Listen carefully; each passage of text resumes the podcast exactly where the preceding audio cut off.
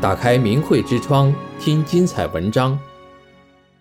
判耶稣死刑的人后来怎么了？我们都知道，耶稣为了世人得救，被钉死在十字架上。然而，又有多少人知道判耶稣死刑的人是谁？他最后又得到什么样的报应呢？那么，我今天就给大家讲一讲那人的故事。判耶稣死刑的人是本丢比拉多，他于西元二六至三六年间担任罗马帝国派驻犹太行省的总督。总督拥有指挥军队、管理财政、驻置通行全省的铜币、征税、审断案件、掌管生死等大权。同时，罗马帝国为了方便在犹太地区的统治，还设立了一个分封王希律。而在犹太民众中，犹太教由于被全民所信仰，也有很大的势力。当时，耶稣的信徒越来越多，引起了犹太教祭司和长老们的妒忌与怨恨，商议着一定要杀害耶稣，不然就没人再相信他们、供养他们了。于是，他们收买了叛徒犹大，抓捕了耶稣，将耶稣捆绑到大祭司那里。由祭司、长老和文士们捏造了伪证，并对耶稣进行了非法审判和殴打。但是，由于在罗马人统治下，犹太教最高评议会没有执行死刑的权利，所以便把耶稣捆绑到了罗马总督的衙门里，交给了比拉多审判。他们诬告耶稣煽动民众叛国，反对向罗马皇帝缴税，希望比拉多能判处耶稣死刑。比拉多在此之前也是知道耶稣之名的。他的独子彼罗一条腿瘫痪且枯干，又染上怪病卧床不起，所有的医生都没办法。后来却被耶稣用神力治好了。彼拉多对耶稣进行了第一次审问，耶稣否认了犹太教长老们的诬告，并对彼拉多讲了他来到人间的目的：我为此而生，也为此来到世间。特为给真理做见证。彼拉多很快就明白了耶稣是无辜的。彼拉多便说：“我查不到这人有什么罪过。”彼拉多知道大祭司是因为嫉妒才要陷害耶稣，加上耶稣是自己儿子的救命恩人，他不愿意判其有罪。可是犹太教长老们不愿放过耶稣，继续坚持他们的指控。不把耶稣置于死地，他们是不会罢休的。而彼拉多希望在自己的任期内，犹太人不给他捅漏子，任期满后他好接着升官，因此不愿意得罪犹太长老们。他想了一个非常圆滑的办法，把耶稣交给罗马帝国分封的犹太王希律，由希律处置。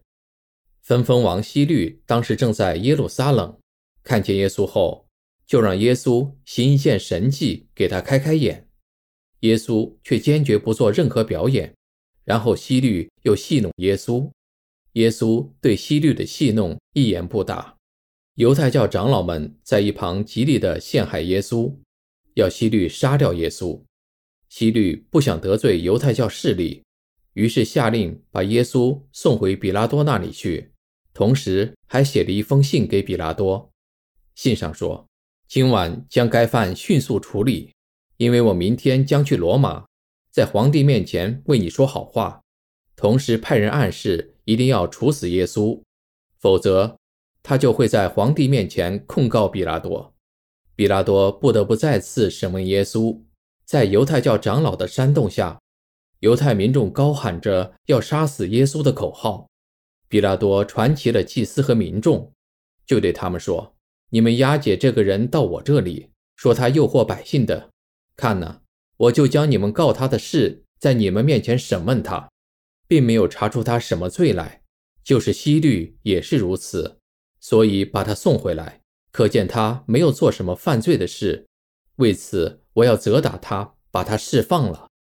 原来当时正要过犹太教逾越节，犹太人有一个惯例，每逢过节。随众人的意愿，可以释放一个囚犯。犹太民众宁可释放一个杀人的强盗，也不愿释放耶稣。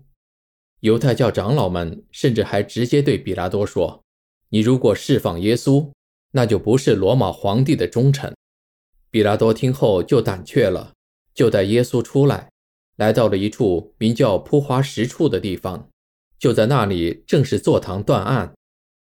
比拉多依然想释放耶稣，就再次陈述他的立场，无奈民众一直极力叫嚷：“钉死他！”